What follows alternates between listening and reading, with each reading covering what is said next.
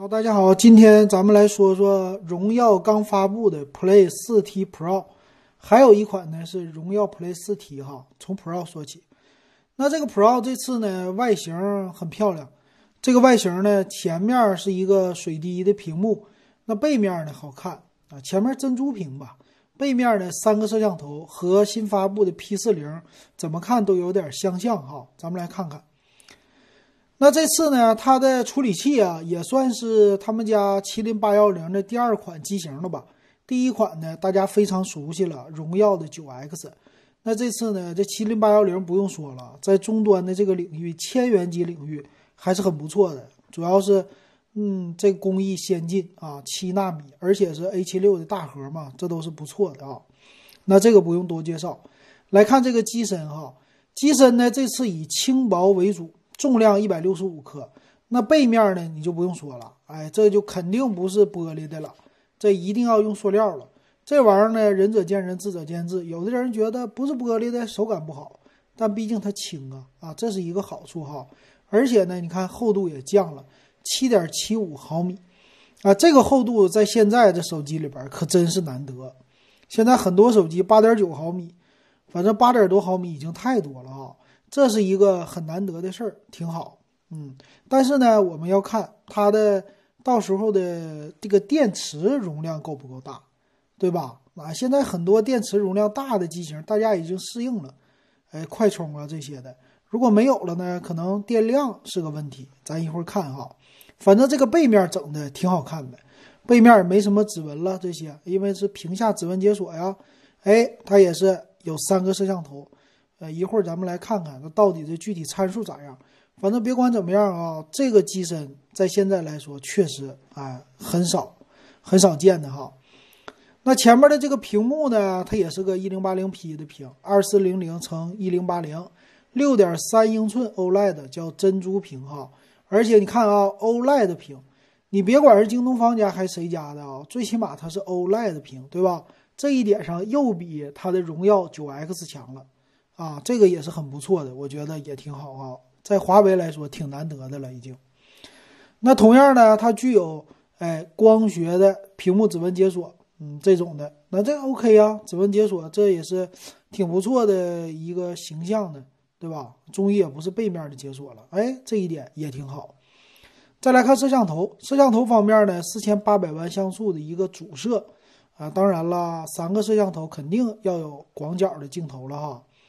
然后还有一个配置是什么呢？这个应该一会儿咱们在详细参数里说。反正这里边，哎，四千八百万已经是非常的多见的了吧？啊，不少见的了啊，就不用过多的介绍。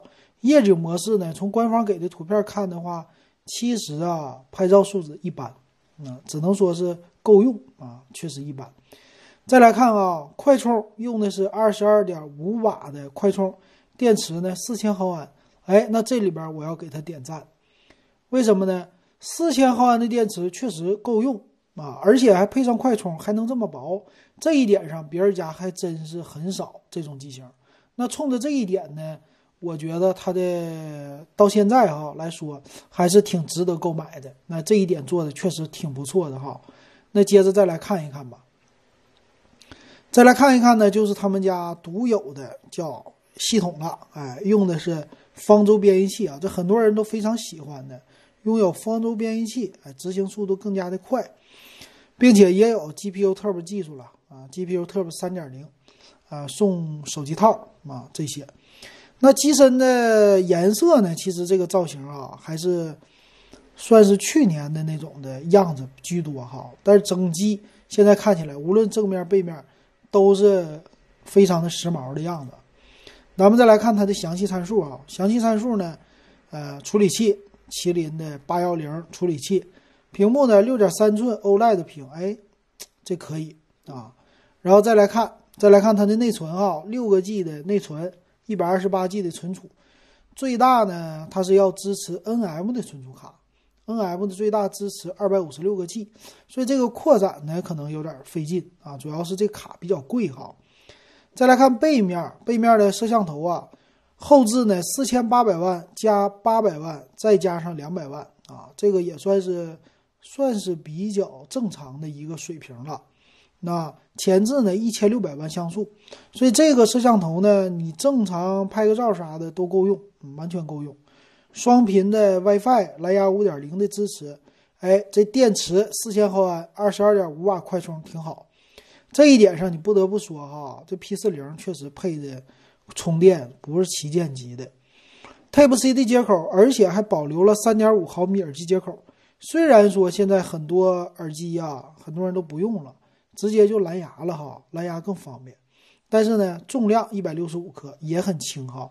这个真是特别难得的一种手机。再来看它的售价吧，售价呢，它有两种，一个是六加一二八的一四九九，还有一个是八加一二八的一六九九，差了两个 G 内存，只差两百块钱。我觉得这个价格啊，还算是非常的具有性价比的了。跟谁比呢？跟他们自己家的手机比啊，呃，比如说荣耀九 X，很多人呢说荣耀九 X 很值得买，很便宜，但是呢。荣耀九 X 应该是侧边的指纹解锁，对吧？而且呢，六加一二八 G 现在荣耀九 X 竟然是卖到了一千七百九十九啊！那这个售价呢，荣耀的 Play 四 T Pro 绝对是比荣耀九 X 性价比还是更高的哈。那咱们就跟它这同门师兄荣耀九 X 比一下呗，比一下看起来呢，看一下啊，麒麟八幺零它两家都一样。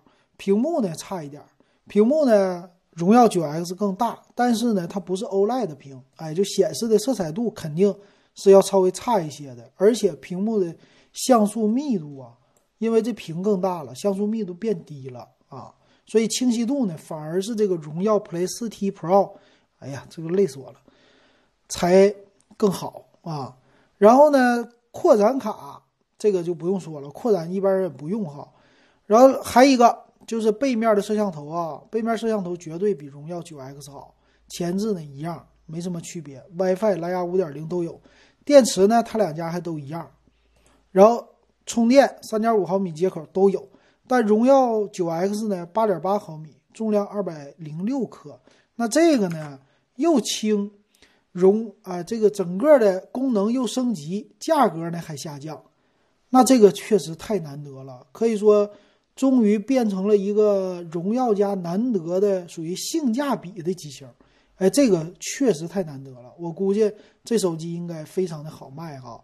那接下来如果有听友会问我说买千元机买哪个，那我应该推荐这个荣耀 Play 4T Pro 了。虽然很绕口，但是确实这个性能性价比啊来说还是确实很高的哈。那基本上它的和同款比哈，比如说。我之前一直比较喜欢的 Realme 的 X 二，跟这款比起来，基本上性能相当。呃，处理器啊、屏幕啊、摄像头啊这些，虽然说 Realme X 二是六千四百万像素的主摄，但是毕竟荣耀这品牌的溢价稍微高一些，是吧？这个手机接受度应该是会是非常非常高的。好，那这期呢，咱们就说到这儿哈。呃，这回看看。荣耀家呢，你可以看，哎，荣耀 Play 4T Pro 啊，这荣耀 9X 就只碰那个最低端的，就是四加六十四 G 的，它这高低端搭配，哎，等六加一二八 G 的你就买这个就行了。但我觉得哈，你直接就上这个就完事儿了，内存也多，存储也多啊，六加一二八是已经让你可以用两年了，难得的性价比的水桶机啊，确实非常难得啊。行，那咱们就说到这儿啊！感谢大家的收听还有收看。如果喜欢我节目，可以加我微信 w e b 幺五三，还有呢六块钱入咱们现在电子数码点评的群。